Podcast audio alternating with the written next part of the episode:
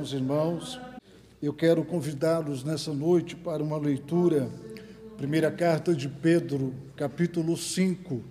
Eu gostaria que você pegasse a sua Bíblia nesse momento, primeira carta de Pedro, primeira de Pedro, capítulo 5, e vamos ler do versículo 5 ao versículo de número 11.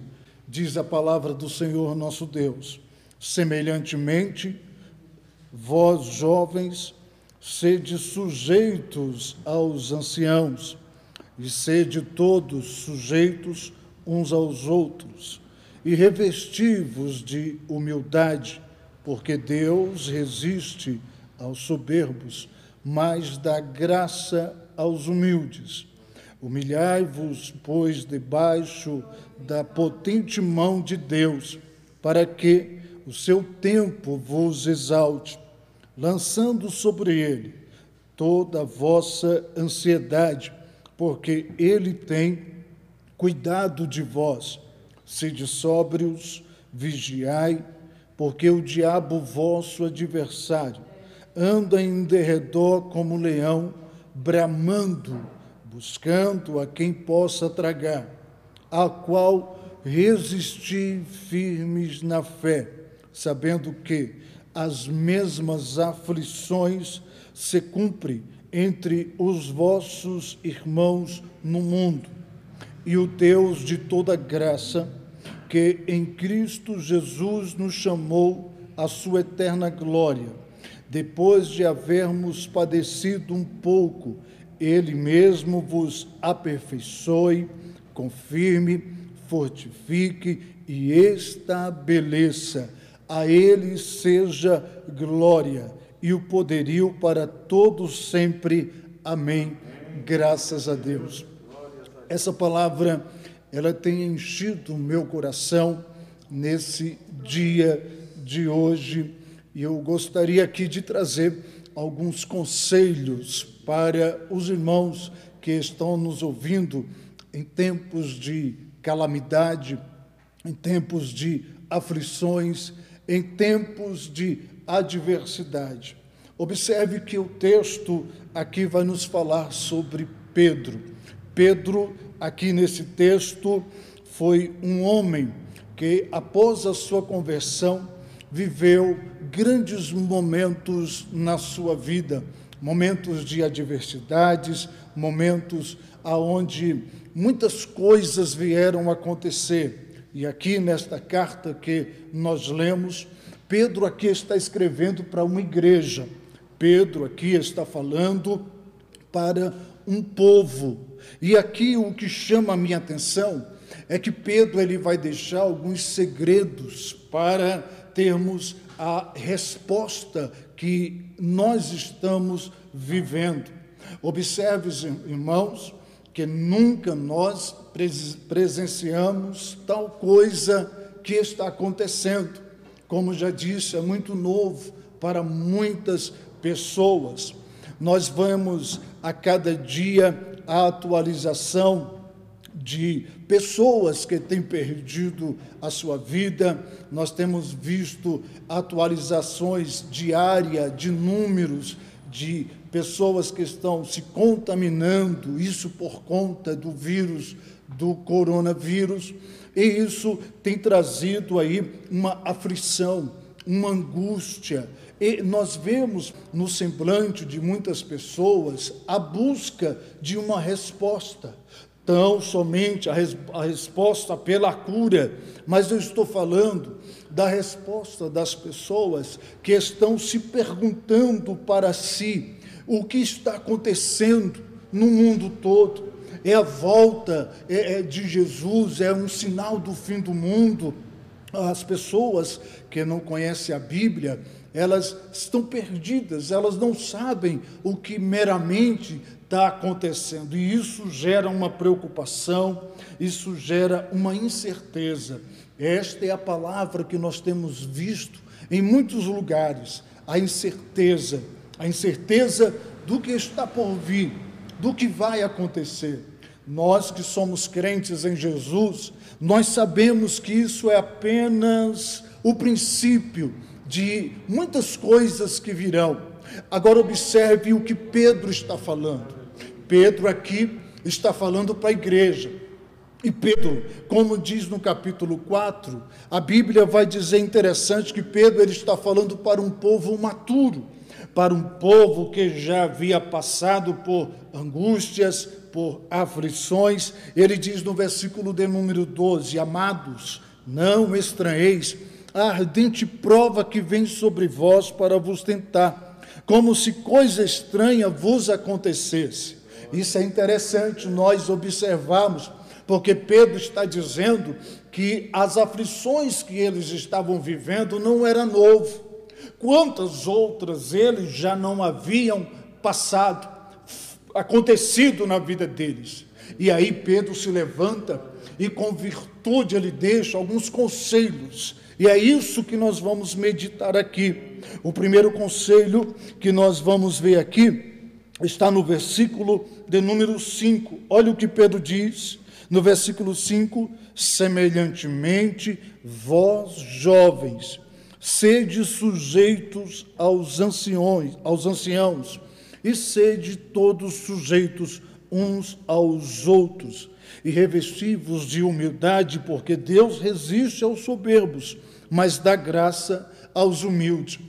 Há uma preocupação primeiro na vida de Pedro concernente aos jovens, aos jovens daquela igreja, aos jovens da onde ele está se referindo.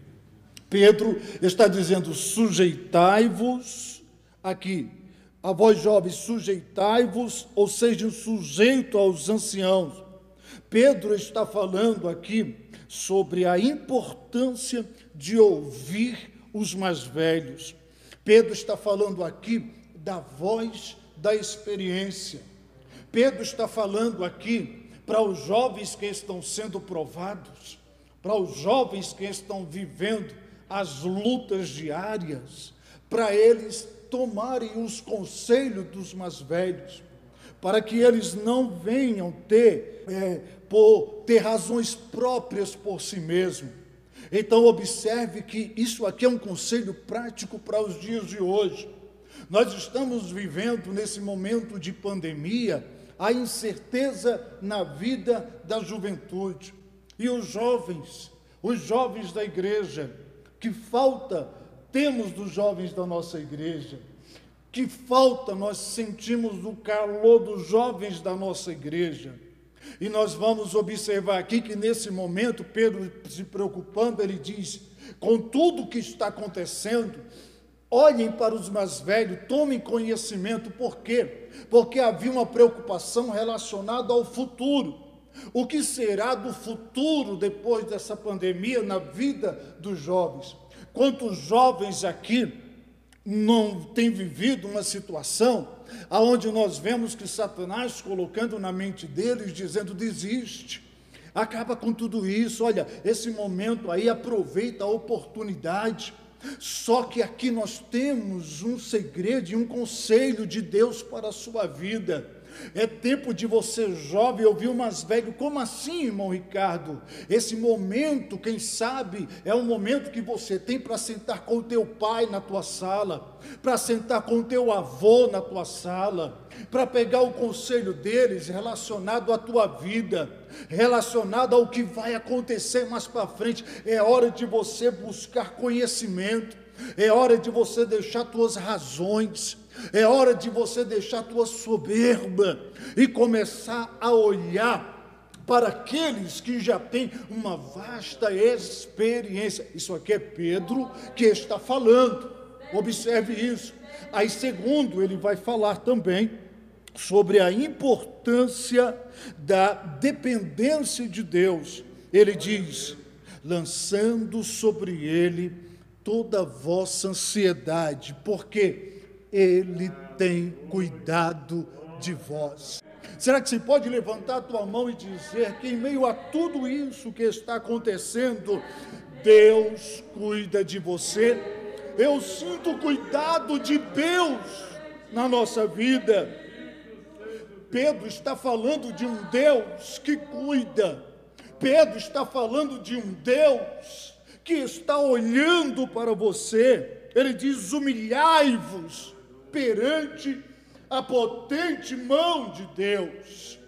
Irmão Ricardo, você não está vendo o que está acontecendo? Estou, eu estou acompanhando o jornal, eu estou acompanhando o noticiário, eu estou tô observando tudo num momento como esse, onde milhares de pessoas perderam seu emprego, num momento como esse, onde milhares de empresas quebraram, onde nós vemos a economia devastada, onde nós vemos tantas coisas acontecendo, onde nós vemos filas enormes para um auxílio emergencial do governo, Será que alguém pode olhar e dizer assim: Eu não sei o que fazer? Quantos que não receberam esse tal é, auxílio? Quantos que estão vivendo à mercê de, de tantas coisas que acontecem? Mas Pedro está dizendo: na calamidade, na aflição, no meio das pestes, no meio da, da doença, Ele cuida de você. Eu não sei o que virá eu não sei o que está para acontecer. Eu não sei até onde essa pandemia vai chegar. Eu não sei quantos meses isso vai acontecer. Mas eu quero acreditar numa coisa: Ele está cuidando da igreja. Ele cuida dos pastores, Ele cuida do ministério, Ele cuida do trabalho, Ele cuida. Não vai faltar na tua mesa, não. Não vai faltar. Embora tudo esteja escasso, mas o cuidado dele é perfeito. Tem um hino que diz: Deus cuida de mim. Na sombra das suas asas, Deus cuida de mim. Eu amo a sua casa e não ando sozinho. Não estou sozinho porque Ele cuida de mim. Em terceiro lugar, já, quero concluir com os irmãos. Pedro continua falando aqui. E Pedro ele vai falar uma terceira coisa importante, ele vai falar sobre a importância da vigilância. Chama a minha atenção, porque ele diz assim na palavra: sede sóbrios, vigiai, porque o diabo, vosso adversário, ele anda em derredor, bramando como leão. Por que como leão? Porque o leão ele tem as suas características de ataque, de domínio, de querer a sua presa. Pa Pedro aqui está dizendo de uma guerra. Pedro aqui está falando algo muito interessante. Ele está dizendo: olha, preste bem atenção, igreja, porque fora a guerra que vocês têm em aflições, fora as guerras que você tem na família, fora as guerras que você tem no trabalho, fora as guerras que você tem contra a saúde, tem mais uma guerra aqui. E a sua guerra é contra o diabo. E tem gente que esquece disso. E isso alertou-me nesta noite. Porque a sua guerra não é apenas contra um vírus é, que ninguém está vendo, invisível. Sua guerra não é apenas contra o coronavírus.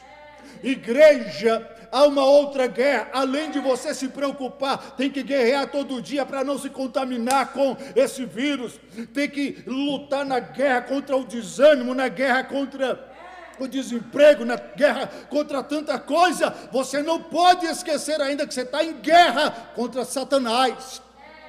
E o diabo está solto por aí. O diabo, ele está trabalhando por aí nesse momento, fazendo o quê? Tirando vidas, entrando em lares. O que tem de briga dentro de lares, o que tem de coisa acontecendo, o diabo entrando na mente, fazendo isso, fazendo aquilo. Mas tem um Deus que está aqui presente. É tempo de vigiar. E eu tenho uma palavra para alguém: vigia vigia, porque ele está por aí. Pedro está dizendo: vigia, vigia, abra os teus olhos, porque o nosso adversário, ele está lutando para tragar, ele quer destruir. Irmão Ricardo, o que é que eu faço mediante tudo isso? Versículo de número 9, ao qual resisti firmes na fé. Aqui está o segredo resistir firmes na fé. sabendo que as mesmas aflições se cumprem entre os vossos irmãos no mundo. Pedro estava dizendo: escuta, você tem prova, você tem luta, mas você não é o único que tem prova e tem luta. Pedro está dizendo: os irmãos de tal lugar também têm, têm essa luta. Os irmãos, irmãos, tudo que estamos vivendo não somos, não somos só nós. Esse mesmo problema, e os irmãos dos Estados Unidos, e os irmãos do Canadá, e os irmãos do Japão, e os irmãos da África que chegou lá essa pandemia. É algo universal que está acontecendo, mas a vitória é para aqueles que resistem firme na fé. Resistir firme na fé é você ter a certeza quando não há mais, quando a incerteza toma conta. E quando estou dizendo, não há mais futuro para jovem, não há mais futuro para tal lugar, Deus está dizendo resistir firme, tem certeza para você. Amém? Pedro continua aqui concluindo, falando sobre a diversidade. Agora preste atenção que eu vou concluir dizendo: toda diversidade, toda prova que nós passamos por ela, nós saímos de duas maneiras. Ou você sai bem, ou você sai mal. E a pergunta que eu quero deixar hoje é: como é que você vai sair depois dessa pandemia? Observe como é que nós vamos sair desta pandemia depois. Esta pandemia, eu estou percebendo muita coisa, eu estou percebendo muitas coisas. Alguns valores estão sendo resgatados. Observe que as pessoas estão caindo em si estão tendo saudade de vir para a igreja, mas não pode por enquanto.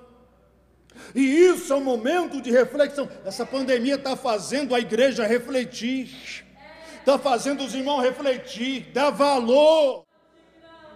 Como é que eu, Ricardo, vou sair desta pandemia?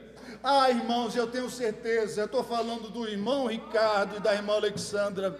Eu falei para ela: quando tudo isso passar, na primeira festa que tiver na igreja, eu não vou fazer agenda, eu vou pôr o meu melhor terno, ainda que eu já fiquei mais gordinho já também, né?